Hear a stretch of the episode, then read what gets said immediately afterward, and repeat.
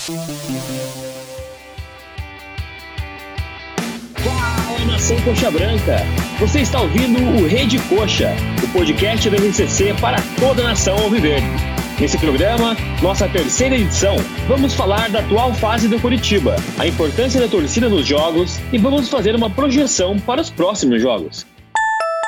Meu nome é Luiz Neto, sou jornalista, nerd, pai de cachorros e um dos fundadores da RCC. Aqui comigo na bancada estão o Glauco, conhecido como Glaucoxa, administrador, twitteiro, pele de neném, piada de família e blogueiro do Globo.com. Fala galerinha, é muito bom falar sobre o nosso Curitiba, ainda mais quando a fase já não é tão ruim assim. É isso aí, vamos lá. Daniel Henrique da Silva, educador físico, peladeiro, gordinho, gordinho é brincadeira, né?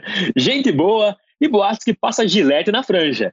Também é conhecido como Tio Pagode e ele é o representante da torcida coxa nos comentários da gloriosa Transamérica. Fala galera, Dani na área, uma honra estar aqui representando a torcida, conversando com a galera da RCC mais uma vez, falando um pouco do Coxa, que, como o Glauco disse ali antes, deu uma boa melhorada e a gente se sente até mais entusiasmado em falar do nosso Coritiba. Então, vamos lá, vamos falar o que a gente está tá vendo e, e sentindo dessa atual fase do Coritiba. Por último, não menos importante, nosso convidado especial, membro do grupo República do Curitiba, Felipe Bueno médico, pai e escravo dos gêmeos Luca e Lorenzo, que aliás são sócios do Coxa desde o nascimento.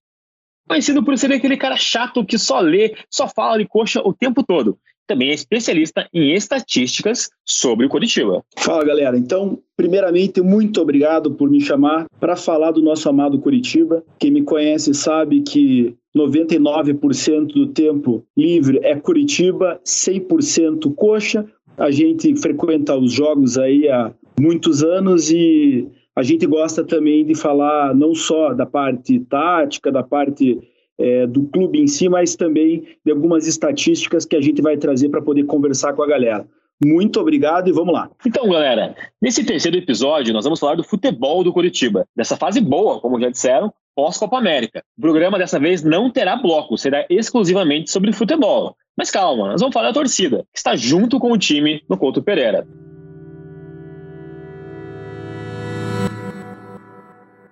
Falando do momento do time, até a gravação desse podcast, nós tivemos seis jogos pós-Copa América. Uma derrota fora de casa contra o Criciúma, a qual jogamos muito mal. Uma vitória da Alma Guerreira em casa contra o Chico Bento. Um empate contra o Operário, jogando mal, lá em Operário, né? Vitória contra o Vila Nova com autoridade, é bom ressaltar. Vitória contra o Botafogo de São Paulo, foi um jogão. E por fim, lá no Recife contra o Sport, um empate com o time desfalcado. Eu vou pedir para vocês comentarem esses jogos, fazendo um comparativo com o Coritiba pré-Copa América. Felipe, você que é o nosso convidado especial, começa aí, vai. Então, é, quem acompanha meu Twitter e quem acompanha minhas conversas sobre o Curitiba, na época da parada da Copa, eu vinha falando com bastante ênfase que julho seria o mês da arrancada do nosso Curitiba. A gente via, anterior a isso, um time muito irregular, é, bastante é, principalmente fraco na defesa e no ataque, perdendo, perdendo várias é, oportunidades de gol.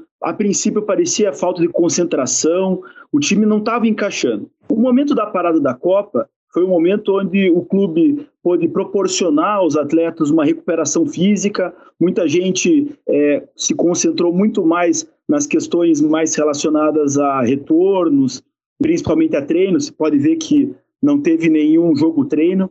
E no retorno, a gente teve um primeiro jogo muito fraco contra o Criciúma, mas nos chamou a atenção a mudança na postura do treinador. Pela primeira vez, a gente vê um 4-1-4-1 depois de muito tempo treinado. E depois disso, a gente viu também nas próximas partidas, depois dessa derrota é, para o Criciúma, é, que o, o Humberto Luzer ele manteve essa estrutura com um volante só. Então, no mês de julho, o time mais encaixado, ele se mostrou aos poucos evoluindo, principalmente no ataque.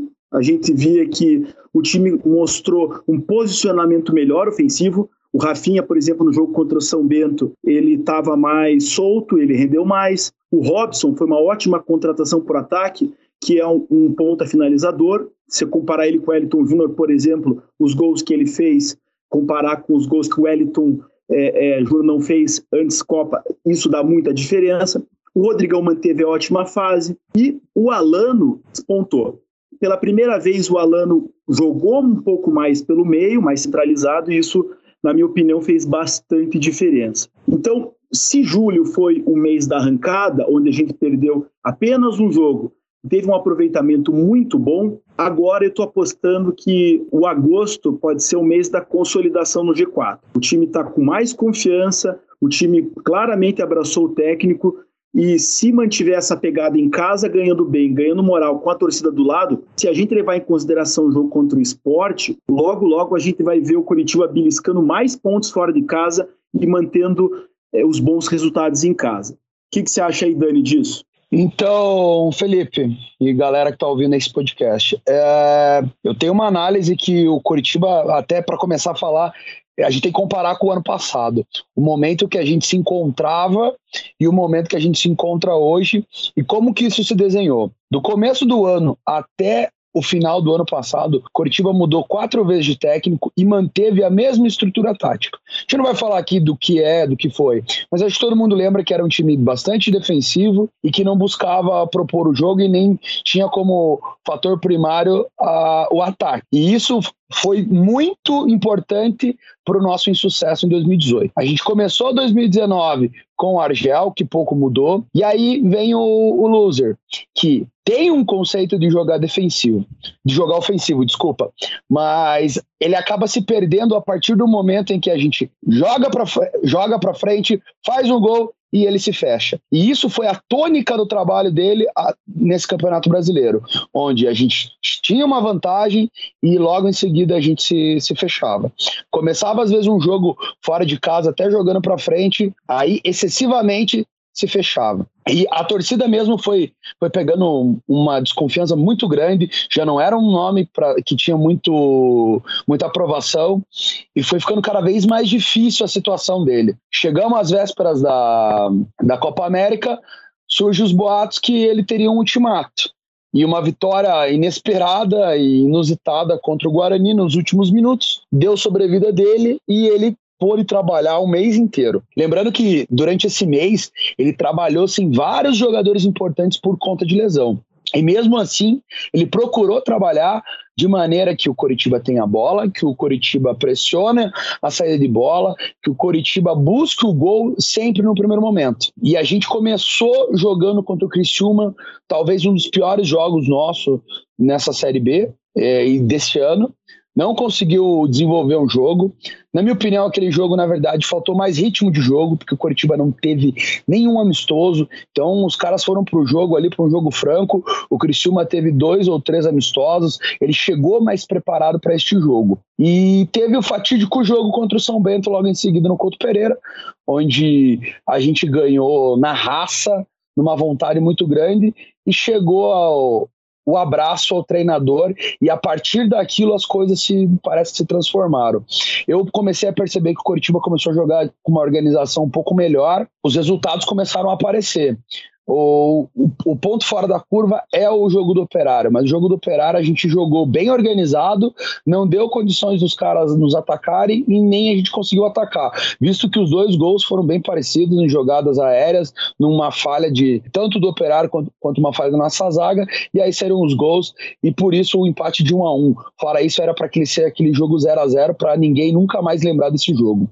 Então faz, a gente vem numa sequência evoluindo dentro dessa proposta de jogo, mas ainda assim, tendo resultado à frente, recuando e jogando por, por, pelo contra-ataque. Esse recuo, às vezes, não muito bem compreendido e a gente ficando exposto hoje à fraqueza da nossa zaga. Apesar de um sistema defensivo bom, a gente não tem uma zaga com qualidade técnica para aguentar.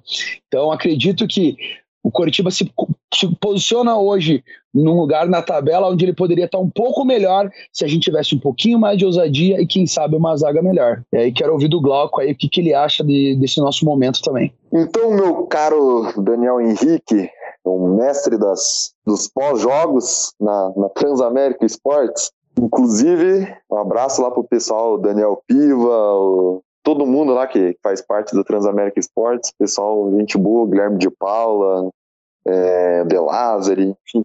É, mas, cara, eu vejo assim, o Curitiba pós é, Copa América, a gente vê que ele tem uma confiança maior, principalmente nos jogos no campo. Assim, a gente não, não espera que o, que o time exiba um futebol brilhante, um jogo bonito. Isso a gente não vai ver, cara. Isso não, existe praticamente na Série B e a gente já viu que o Coxa futebol desse, desse estilo aí não vai ter. Apesar de, como, como bem citado pelo Daniel, é, o discurso do loser é que seria um futebol ofensivo, futebol de propor jogo, de ir para cima, mas o que a gente vê na prática, como também o Daniel já citou, é, é bem diferente, né? A gente é, mais joga tentando roubar a bola na intermediária para frente, tentar ataque direto, ataque, finalizar jogadas rápido. Mas assim, eu nos jogos em casa eu tô gostando. A criação do, ofensiva, do, principalmente dos últimos jogos, ali no, no, contra o Botafogo, que a gente fez três gols e poderia ter sido mais até, tá sendo, tá sendo bem satisfatório. Antes da, da Copa América, a gente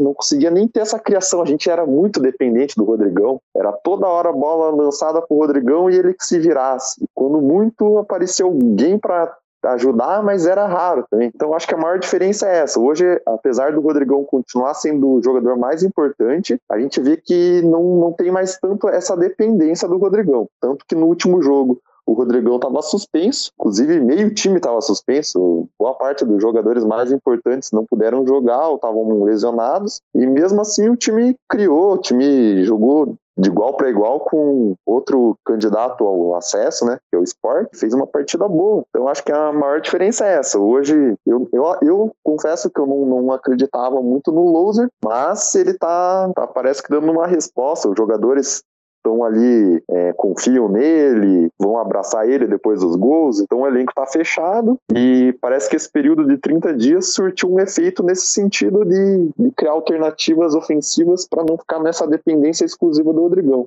Então acho que esse é o meu destaque no pós-Copa América e que influencia nesse resultado que o Curitiba tem, que a gente vai debater mais para frente, sobre a campanha, o ataque, enfim. Então, seria isso, Luiz. Se você tiver alguma coisa para complementar aí, cara, fica à vontade. Pobre de mim, não entendo nada de bola, só escuto vocês falarem. Estou feliz, Confesso que não entendi quando o elenco foi abraçar o Rodrigo Luzer no jogo contra o São Bento, nosso glorioso Chico Bento, mas Estou muito contente com os resultados. Confesso que estou esperançoso. Eu acho que esse time vai subir, não só vai subir, como, como vai ser campeão. Vamos falar dos fatores positivos e negativos desse time, que tem o melhor ataque da competição, com 19 gols, mas temos que falar também dos gols que nós tomamos. Algo, continuando o que você falou, para você, quais são os fatores negativos, positivos e o que pode mudar nesse time até o meio do campeonato, a virada de turno, quando tudo começa a se afunilar? Cara, fator positivo como acabei de citar ali, eu acredito que seja a parte ofensiva, principalmente nesse pós-Copa América. É, o Curitiba consegue criar jogadas.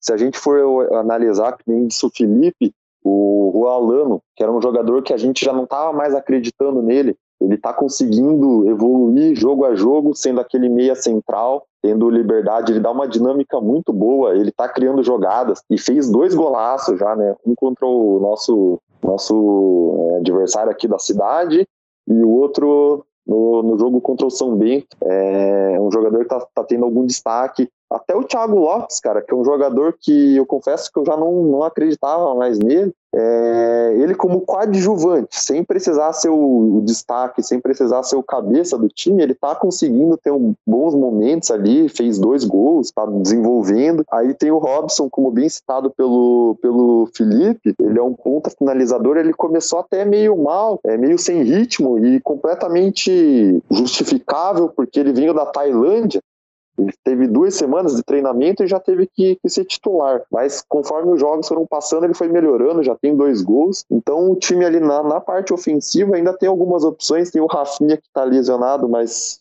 também a gente conhece a capacidade dele o Rodrigão, que dispensa comentários, tem outras reservas, o Igor Jesus, Igor Paixão, dois piados que estão subindo de produção. Então, ali no ataque, eu, eu já não me preocupo tanto. Só que, infelizmente, a cozinha ali, como a gente chama, a de nossa gloriosa defesa, não, não passa aquela confiança. Eu até até às vezes procuro não, não comentar muito sobre jogador individualmente quando é para fazer uma crítica, cara. Mas na nossa defesa é difícil ter um que se salva. E se tem um da linha de quatro ali de trás que possa, que a gente possa elogiar é o Diogo Matheus, cara. É um lateral que tem bons números é, ofensivamente e na defesa ele também ajuda. Agora a gente precisa encontrar as outras peças para ajudar ele. Eu acredito que o Daniel possa colaborar mais para falar sobre as, os pontos positivos e negativos, Dani. Vai que é tua. Com relação aos pontos positivos, pontos negativos desse, desse ano, é, da maneira com que está agora, pós-Copa América, principalmente, acho que é a organização do time. Estou vendo um time bastante organizado, um time com um potencial para propor jogo, para tentar vencer os jogos muito maior do que antes. Acho que você frisou bem ali com relação à, à tranquilidade. O time parece que não está sentindo tanta pressão assim e tem um pouco mais de tranquilidade para jogar. Uma coisa muito importante também foi que os jogadores de frente estão rendendo algo que se espera. Então, além do Rodrigão, que a gente não precisa comentar mais nada aqui, o Rolando começou a jogar um pouco mais, o, o Giovanni, toda vez que tem entrado, tem correspondido. O Robson não começou tão bem, mas vem evoluindo e mostrando sua importância, que titular absoluto, na minha, na minha opinião. O Rafinha teve aquele, aquele jogo contra o, o, São Bento e aí não voltou mais por conta da lesão, mas naquele jogo foi decisivo, foi o Rafinha que a gente esperava desde o início.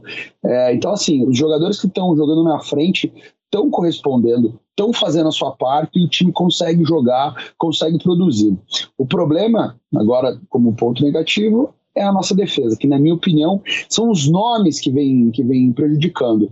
É o William Matheus, é o muitas vezes o Alisson Maia, o Sabino, por não ter muita ajuda, fica sobrecarregado e acaba falhando também.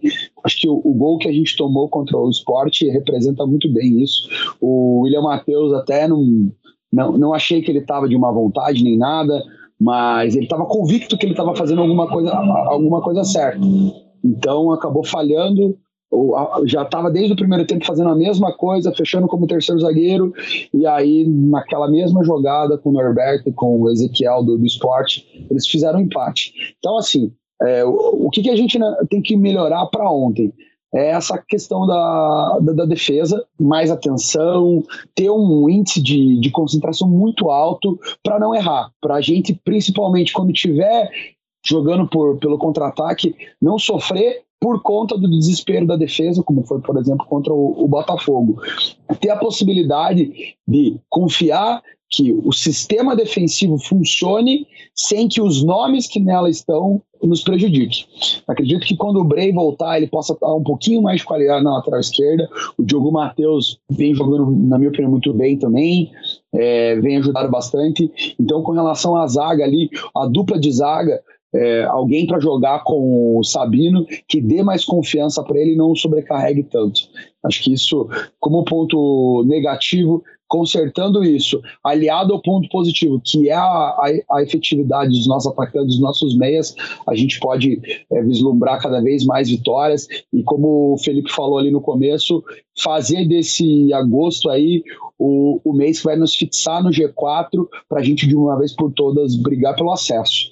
E aí, Felipe, o que, que você tem a dizer também sobre, sobre essa parte dos pontos positivos e dos pontos negativos? Então vamos lá, Dani. Da mesma forma que você trouxe a questão relacionada mais à organização tática e o Glauco trouxe é, uma questão relacionada à parte mais individual dos atletas, eu vou trazer alguns números aqui que vão tentar explicar o porquê que o ataque tem funcionado e porquê que a defesa não está tão bem. A gente nota que dos gols feitos do Coxa, dos 19 gols feitos, 9, ou seja, mais da metade desses gols, eles são antes dos 15 minutos, tanto do primeiro quanto do segundo tempo. Então, a gente vê que logo no início do jogo, o Coxa, via de regra, ele faz gols, ele fez cinco gols no começo do primeiro tempo, nos 15 primeiros minutos, e fez quatro gols no começo do segundo tempo, que é um período de jogo onde o Coxa está menos desgastado, está mais concentrado, é onde o Loser conseguiu implementar na cabeça dos atletas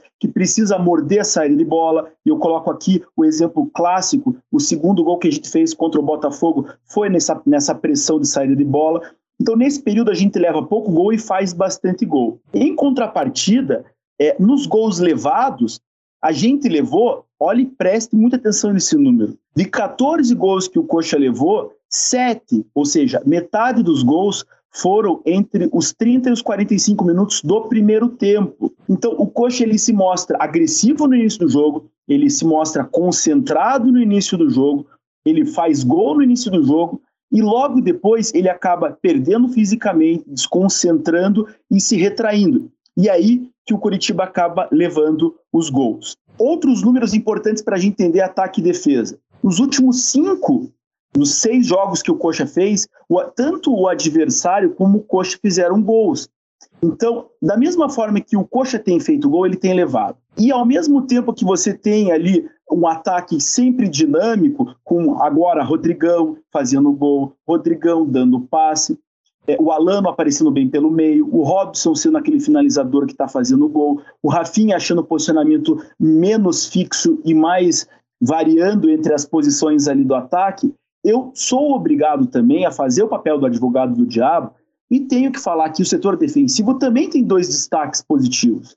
O Matheus Salles, na minha opinião, como primeiro volante, está fazendo partidas excelentes. Nos últimos dois, três jogos ele vem subindo de produção, calmo na saída de bola, ele está fazendo botes por cima e por baixo bem precisos, e ele está sendo aquele primeiro volante que a gente esperava, principalmente sem o auxílio de mais um volante. E o jogador que eu considero é um dos jogadores mais importantes desse elenco, o Diogo Matheus. Porque da mesma forma que ele consegue cobrir bem, da mesma forma que ele consegue fazer toda essa, essa, essa cobertura atrás, ele consegue também auxiliar na frente. É o lateral que cruza bem, inclusive nos números do Footstats, ele está sempre ali entre o top 5 dos melhores laterais. Eu estou esperando agora realmente um zagueiro de qualidade para jogar do lado do Sabino e o Patrick Bren, vamos torcer para que ele volte. Então, a gente tem um ataque que está funcionando, que faz gol no começo do jogo, mas precisa melhorar mais nas etapas finais, e uma defesa que toma muito gol nos últimos 15 minutos dos tempos e que é bem protegida e bem concentrada no início do jogo. Essa é a minha análise aí dos pontos positivos e pontos negativos, tanto do ataque quanto da defesa, pessoal. Confesso que eu estou impressionado com tamanha qualidade dos últimos três comentários que eu escutei aqui. Outro fator importante e decisivo para as vitórias do Curitiba dentro de casa é a forte presença da torcida, que abraçou as promoções do novo departamento de marketing e está comparecendo. É uma questão importante e muito abrangente, uma vez que alguns sócios estão se sentindo injustiçados. Vou pedir para o Dani começar comentando essa questão dos sócios contra promoção, promoção contra sócios, ponto positivo, ponto negativo, isso aí. Vamos lá então, Luiz. É, acredito que a gente chegou num ponto onde alguma coisa tinha que ser feita com urgência para a torcida retomar o Couto Pereira. Acho que de maneira alguma existe a possibilidade de acesso sem que a nossa torcida esteja presente. A gente viu ano passado o Couto Pereira vazio, totalmente as moscas, sem, sem vibração, com uma sinergia muito ruim e numa boa avaliação da diretoria eles viram que isso tinha que ser diferente. É, sentiram o, o momento de fazer as promoções e até infelizmente dentro daquela, daquela vibe do, do jogo da homenagem ao Dirceu Krieger, surgiu a possibilidade de promoções muito mais acessíveis, fazendo com que a gente tenha uma das melhores médias do Brasil. É, acho isso extremamente importante, é só dessa forma que o povão vai voltar para o Couto, é só dessa forma que a gente vai ter a torcida presente novamente. E com relação aos sócios que não gostam disso, eu acho que todo mundo tem o direito de, de não gostar, de dar o, o, o devido valor ao seu dinheiro, é, mas tem que ter um pouquinho de compreensão também, de entender o momento que a gente vive, o momento que a gente precisa cada vez mais do coto lotado e da torcida por perto. Ceder um pouquinho também com essa questão de que o clube tem que sempre dar um retorno ao, ao, ao torcedor. Que, na minha visão, o, o, o, maior retorno que o clube pode dar para o torcedor são as vitórias, são brigar por títulos, e isso passa sempre por um estádio lotado, por uma primeira divisão, para a gente poder ter um orçamento melhor e, consequentemente, montar times melhores. Eu estou cada vez mais encantado com o Couto novamente.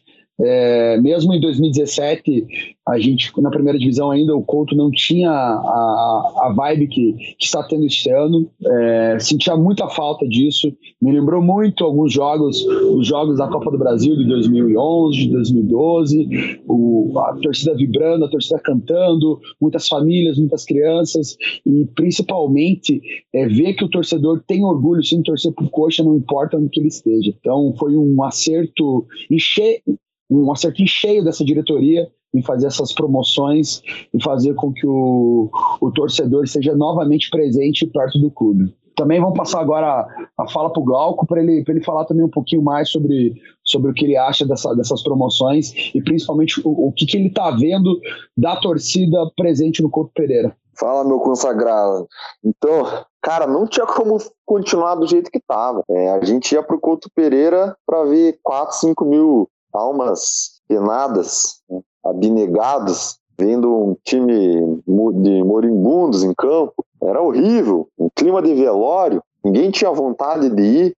Você convidava o teu colega de trabalho, de faculdade, para ir para o jogo de graça, pagando o ingresso dele, e o cara não, ninguém queria ir. Era motivo de, de piada até. Era ridículo. Tinha que mudar aquilo, cara. O jogador entra em campo e vê uma torcida daquela com meia dúzia, porque o Couto é grande, né? O Couto cabe mais de 40 mil pessoas. E com o estádio vazio, é aquele clima bucólico, cara, é, é, mais atrapalha do que ajuda. Tinha que mudar aquilo. A gente já estava numa pegada de 2018 muito ruim, continuamos assim no campeonato estadual desse ano, e tinha que alterar, tinha que mudar. Sinceramente, cobrando ingressos valores ali normais, 25, 40, 30 reais, a gente não ia ver torcedor dentro do estádio. Essa é a realidade. Até hoje, agora que o time está melhorando, e ainda, vamos lá, não é aquela coisa também.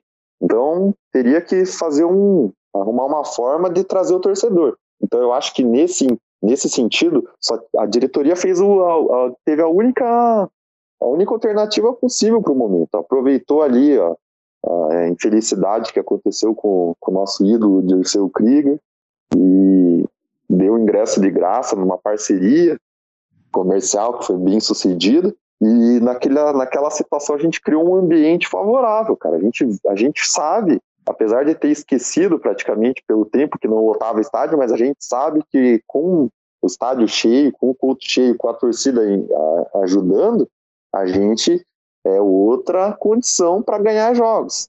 Lógico, a torcida não entra em campo, não faz gol, mas é a moral, a pressão que faz, a gente sabe a diferença que dá.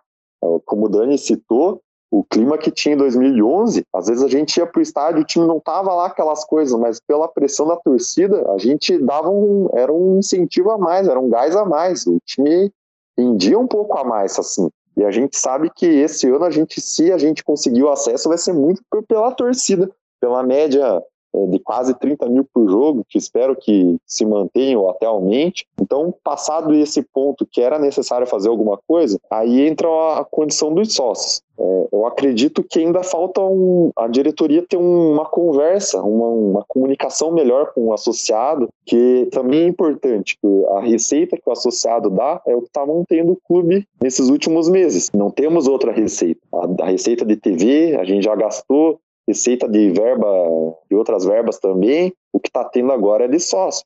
E a gente tem que tratar bem esse cara que, que paga mais do que o cara da promoção e que está sempre junto com o clube. Que quem ficou agora é os caras de sempre, é o que eu chamo da, do, do pessoal doente pelo clube. E tem que dar um agrado, cara. Tem que fazer o, arrumar um jeito de dar camisa no final do ano para quem se manteve sócio por todo esse ano é, dar algum desconto em mensalidade. Não sei, cara, tem que dar um jeito, porque eu acredito que a maior parte dos sócios vai entender se, se, se for comunicado dessa forma, se chegar a falar, ó, cara, a gente precisa de estádio lotado, o ingresso vai ser barato pro povão, o povão vai junto, vai carregar o time, mas vocês que estão junto aí durante o ano inteiro, pagando a mais e bancando o time, vocês vão, vão ter isso daqui, vão ter uma, alguns produtos, enfim. Acho que só essa parte precisa ajustar, mas eu sou completamente favorável, cara. Inclusive, já faço campanha aqui.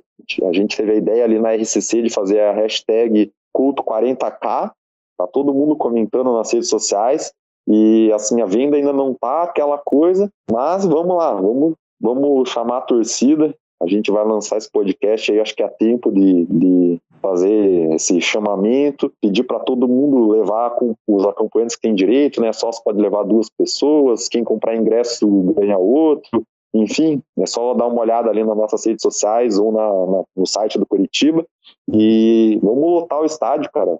É uma força a mais, é, não é uma garantia, mas é uma força e a gente, a gente sabe bem disso. Felipe, peço as tuas considerações sobre, a, sobre o, o tema. Bom, vamos lá então, Glauco. É, o que você falou sobre os doentes pelo Curitiba são aqueles torcedores que nunca largam coxa mesmo na fase ruim. Esses torcedores, eles são sócios e concordo com você que em algum momento eles vão ter que ser valorizados. Mas eu tenho uma certeza e eu tenho uma convicção. É, esses sócios que hoje estão vendo é, o povão entrando pagando muito menos do que ele, o que ele mais quer, mais do que camisa, mais do que promoção, mais do que visitar o CT, o que ele mais quer é o resultado e o acesso. E, melhor ainda, o título. E esse torcedor abnegado que gasta dinheiro mensalmente, que às vezes deixa de pagar é, alguma conta, deixa de ir no teatro, deixa de ir no cinema, deixa de ir uma balada para pagar o mês,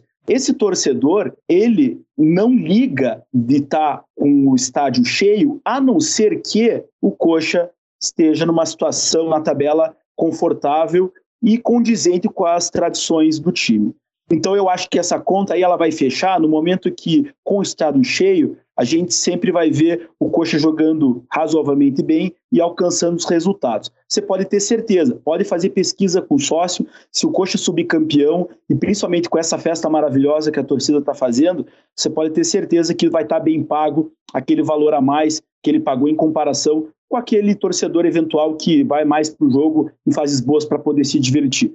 E, como fui chamado aqui também para falar de números, o Coxa ele se mantém em primeiro no ranking do público da Série B. Em sete jogos, o Coxa, como o Glauco falou, quase chega a 30 mil de média. Hoje ele tem 28.609 pagantes de média. Ou seja, ele começou com uma média muito alta, ali entre 31 e 37 mil, com uma taxa de ocupação variando de 75% a 90% do estádio, que cabe mais de 40 mil pessoas. Isso é muita coisa, terceiro do Brasil. E depois de uma fase que ainda não foi muito boa, aquela derrota contra o Criciúma, esfriou um pouco o pós-COP, principalmente depois da derrota no Clássico, essa média caiu. E os últimos três jogos tivemos públicos pagantes de 18,300, 21 e 23.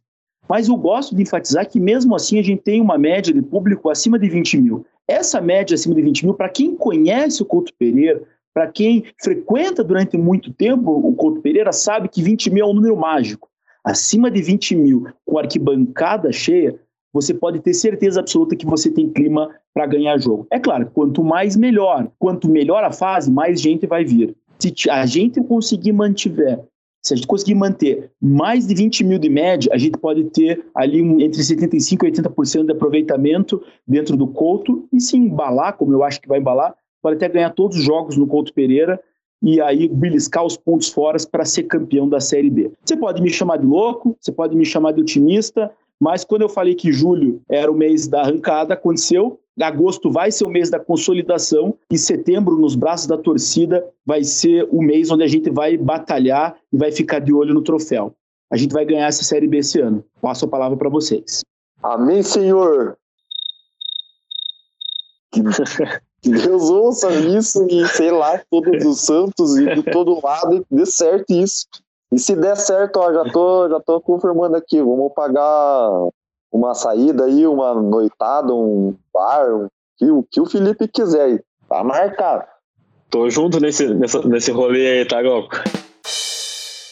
Como eu sou da área de comunicação, eu gostaria de comentar um pouquinho também essa, essa questão do, do ano de sócios, do, do, das promoções dos ingressos. Eu acho que é muito importante a gente lembrar também de tempos passados, quando nós éramos crianças e tinha lá a carteirinha da federação, que a gente ia no estádio e não pagava nada. Isso na década de 90. Teve também no, nos anos 2000 ali a promoção no Nescau. Normalmente as torcidas rivais tiram sarro. Entretanto, o torcedor que se apaixona pelo clube nesses jogos gratuitos, nesses jogos de promoção, é o cara que daqui a 5, daqui a 10 anos vai estar pagando plano de sócio. Então é um investimento a médio e longo prazo. Então vale muito a pena para o clube fazer essas promoções, pelos motivos já citados pelos colegas, e também para o futuro, quando a gente vai estar angariando novos torcedores. Vamos aqui agora falar sobre o futuro do Coxa aqui nessa Série B já, que temos aqui uma, uma previsão, né, Felipe, né? Mas vamos lá, a gente tem ainda cinco jogos nesse turno. Figueirense em casa, sábado, dia 10. Brasil de Pelotas no Couto, dia 13. Oeste, dia 19, fora de casa. Bragantino, fora, dia 22. Esse jogo eu espero que seja jogo valendo liderança. E Vitória, que, que quem diria, né, candidato à Série C, em casa, no dia 27. Felipe, você que é o cara dos números. Dá o nosso número mágico aí para a gente terminar esse turno aí muito bem. Vamos lá então. A gente agora vai comentar então sobre esse mês de agosto, que é o mês que eu vou chamar de novo do mês da consolidação no G4. E eu não estou falando isso apenas por torcida, da mesma forma que eu não falei de julho apenas como torcida, eu estudei a tabela, eu vi os adversários, eu estava avaliando também quais são os jogadores que vão ficar à disposição e quem está de reserva. Então, olhando friamente, a gente tem agora o Figueirense numa crise enorme, né, com dificuldade de pagar salário. A gente vai ter esse jogo após cinco jogos sem derrota, ou seja, eu estou calculando que vai ter entre 28 e 32 mil pessoas no Couto Pereira. A promoção do pai vai fazer com que, é, se tiver um dia bonito, pode até subir de 32 mil pessoas. E se o time jogar da forma que jogou contra o esporte e contra o Botafogo, a tendência é ganhar e ganhar bem. Não acho que a gente vai ganhar no sufoco, a gente vai ganhar bem do Figueirense. Próxima partida será contra o Brasil de Pelotas. O Brasil de Pelotas não é um time forte, é um time que está também na parte baixa da tabela. Então você vê como a gente está tendo sorte, a gente está tendo dois é, adversários fracos que a gente vai pegar na sequência em casa, depois de uma sequência boa de jogos sem derrota. A minha aposta é que a gente vai ganhar esses dois jogos e vamos ganhar bem recuperando atletas. Rafinha deve voltar durante o jogo contra o Figueirense, deve ser titular contra o Brasil de Pelotas, da mesma forma que o Wilson deve ser titular contra o Brasil de Pelotas já, porque a gente vai ter uma, uma, uma semana aí para descanso. Depois dessas duas vitórias, a gente vai pegar o Oeste, que é o time que mais gosta de empatar no mundo. Se você pegar os números, no ano passado, o Oeste ele empatou 19 jogos. É como se um turno inteiro o Oeste só empatasse. E esse campeonato ele continua da mesma forma. Ele empata bastante. Então é um time que se defende bem, mas que não tem bom ataque.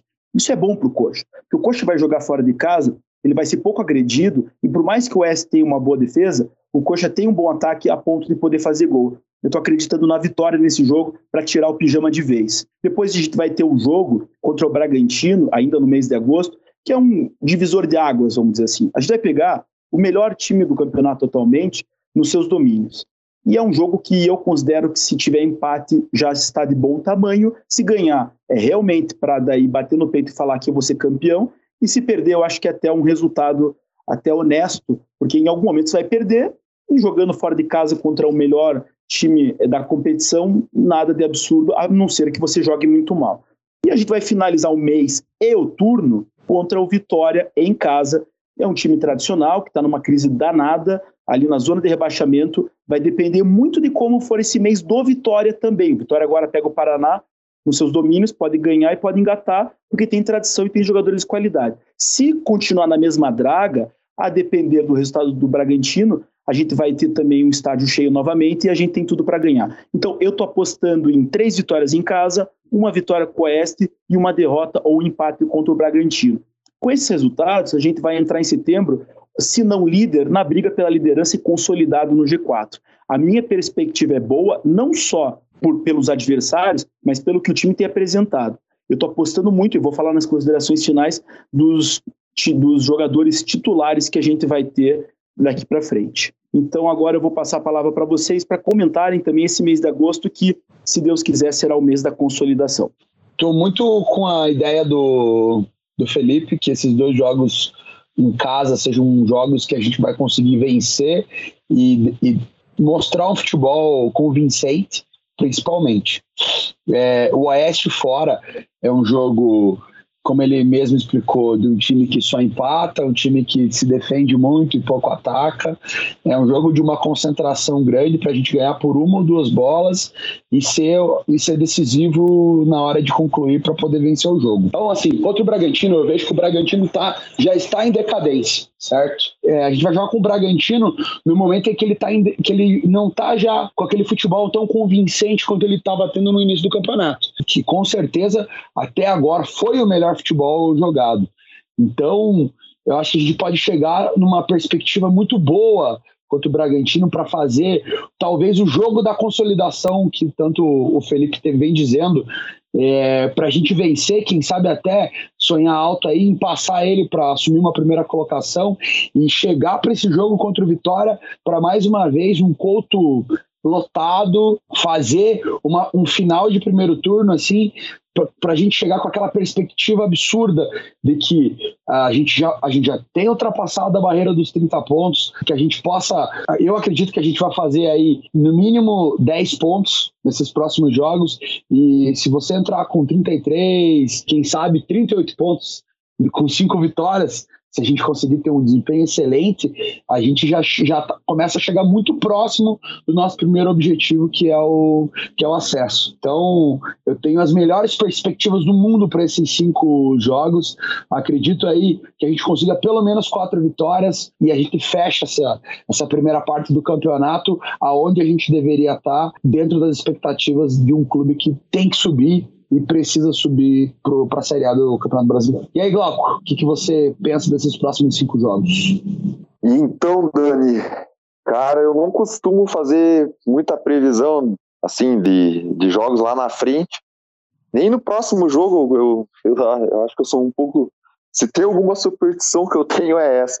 Mas já que é o tema, já que é a pergunta, assim, jogo em casa, cara, eu não. Eu acho que o Coxa já, já aprendeu como jogar. Eu acho que a gente, inclusive, está com a, a, segunda melhor campanha em casa. Acredito que vai ficar entre a primeira ou a segunda melhor no final do campeonato. Estamos bem, bem consolidados quanto a isso. E a minha única dúvida ainda, cara, é nos jogos fora de casa. Eu ainda não tenho aquela confiança nos jogos fora. Então, a gente vai pegar ali, que nem vocês já falaram, o Oeste e o Bragantino. O Oeste não é um time muito bom, mas aquela, aquela porcaria que está sempre empatando. Bragantino já é um time que ele, ele não tem tantos jogadores tecnicamente assim acima da média da competição. Só que ele é o time que eu acho que está mais preparado, mais é, entrosado, com, com a filosofia do treinador. Então, é uma, é, vai, ser, vai ser complicado em teoria, pelo menos. Assim, se ganhar pelo menos as três em casa e pontuar contra o Oeste, a gente já vai virar o turno no G4 com uma, com uma perspectiva de, de melhora. Porque, cara, a gente reclama bastante do elenco do Coxa, que falta um zagueiro, talvez salta um lateral esquerdo, seria bom se tivesse mais um meia. Enfim, sempre vai ter uma posição carente, né, cara? Eu acredito que na zaga seria fundamental até a contratação de um jogador. Mas se a gente for comparar com os elencos da, da, da Série B, cara, a gente vê que o Coxa tá acima. Ainda tem, a, a gente já, já citou a média de público ali de quase 30 mil, o segundo que tem mais, mais apoio da torcida é o esporte, que tem média de 11, 12 mil. O resto é só 5, 4 mil. Então a gente, a gente sobra em, em, alguns aspectos nessa competição. Então, em teoria, a gente tem um certo favoritismo, cara. Resta colocar em prática. Então é isso que a, a gente torce. Então espero pelo menos nove pontos nesses últimos 15 que a gente vai disputar. E eu acredito que possa, possa ganhar até mais do que isso, cara porque é jogo a jogo. Se o time ganhar do, do Figueirense que vem em crise, faz outro jogo em casa com o estádio cheio, ganha mais uma, pega mais moral e, e dependendo do adversário tá no momento pior. O Bragantino, por exemplo, começou voando e já tá num, num nível um pouco abaixo. Então varia do, do momento, né? A, a torcer para não ter lesões que a gente estava sofrendo, é, agora tem um monte de jogador importante suspenso, é colocar na cabeça deles que eles são importantes e, e não, não, não tomar cartão besta. Aí essas coisas que são detalhes que, que podem influenciar lá na frente, né? Então a gente tem uma, uma expectativa, finalmente a gente tem uma expectativa um pouco melhor e torcer para ela se concretizar. E é isso aí. Manda bala, Luiz. Só tenho a agradecer a esse clube que faz a gente sofrer tanto, mas é só ganhar um, dois jogos que a gente já fica feliz, a gente já fica esperançoso. então é isso, pessoal. Vamos para as considerações finais, já que a gente já fechou todas as pautas?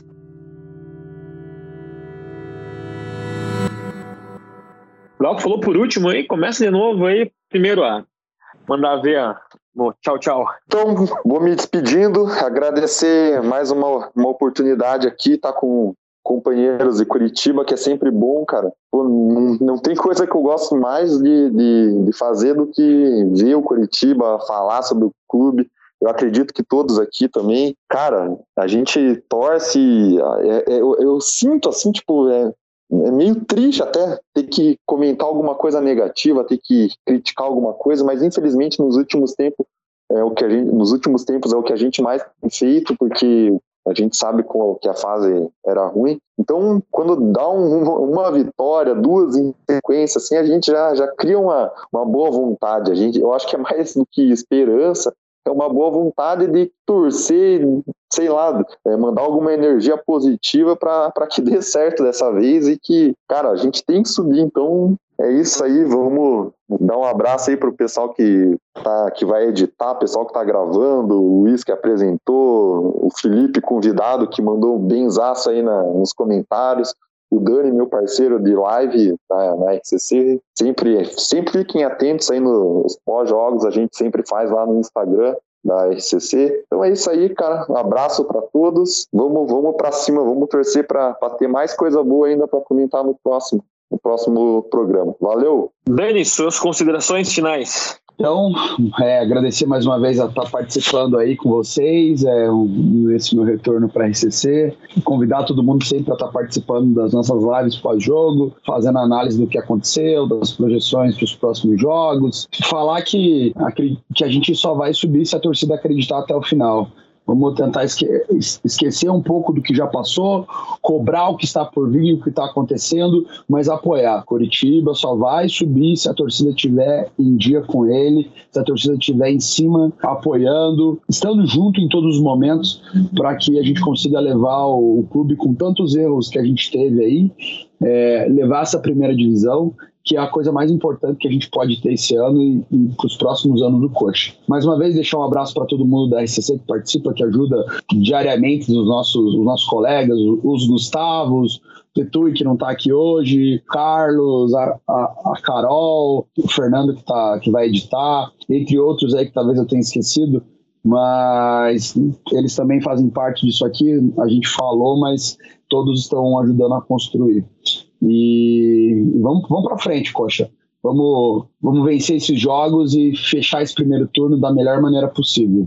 Grande abraço, pessoal, e até a próxima. Felipe, nosso convidado de honra hoje, suas considerações finais, por favor. Pô, pessoal, muito obrigado por me chamar para falar sobre o Curitiba. Nada me deixa tão feliz quanto poder ficar comentando sobre o nosso glorioso. Eu sempre fui um fã de vocês da RCC e gosto muito do trabalho de vocês. Então, quando fui chamado, estou aqui de prontidão e sempre estarei. Sempre que quiserem, eu estarei a postos para poder conversar com vocês. E minhas considerações finais, primeiro, eu quero que todos vocês aí fechem os olhos, imaginem Wilson, Diogo Matheus, Sabino, qualquer um, Patrick Bray, Matheus Salles e agora, pessoal, vamos junto. Alano, Giovanni, Rafinha, Robson e Rodrigão. Esse time é o time que vai ser campeão da Série B, é o time que mais tem qualidade do meio para frente, tem o primeiro volante de qualidade e um lateral direito muito bom. O Patrick Bray tem tudo para mostrar que tem condição e eu acho que esse time à disposição do treinador não tem para ninguém. Estou confiante. Queria mandar um abraço também para o novo projeto, as Gurias do Couto, que eu achei extremamente importante e pertinente, principalmente depois daquilo que aconteceu no Couto Pereira. Da mesma forma que também gostaria de falar que fiquei positivamente é, surpreso com o vídeo que o Curitiba tem passado nos estádios. Então, acho que esse engajamento da torcida é importantíssimo. RCC, as gurias do Couto, é, a gente no Twitter. Se alguém quiser também me seguir no Twitter, tem ali o 100% Curitiba, que eu falo só de Curitiba, não falo nada de mim, não falo nada de outro time, não falo de rival, não falo de inimigo, não tiro o sarro de ninguém. Se você quiser o conteúdo 100% Curitiba, é só me seguir no Twitter e a gente vai estar conversando por lá. Fica um abraço para vocês todos e Vamos ser campeão esse ano, pessoal. Um grande abraço a todos. Viram aí, né? 100% Curitiba. Seguindo o Twitter, galera. Não esqueçam. Vamos lá, obrigado para quem nos acompanhou até aqui. Eu quero mandar um abraço para todos. Um beijo para Manu, minha esposa, e para Jussara, minha mamãe, que não gostam de futebol, mas escutam esse podcast porque são as queridas. E, pessoal, não se esqueçam de divulgar a hashtag Couto40K. Afinal de contas, a gente quer o Couto lotado. Bom, gostou do podcast? Comenta aqui no Insta, no Facebook, no Twitter. Não gostou? Comenta também pra gente saber o que a gente pode melhorar, tá bom? Valeu, vamos fazer esse programa juntos. Abraço, até mais.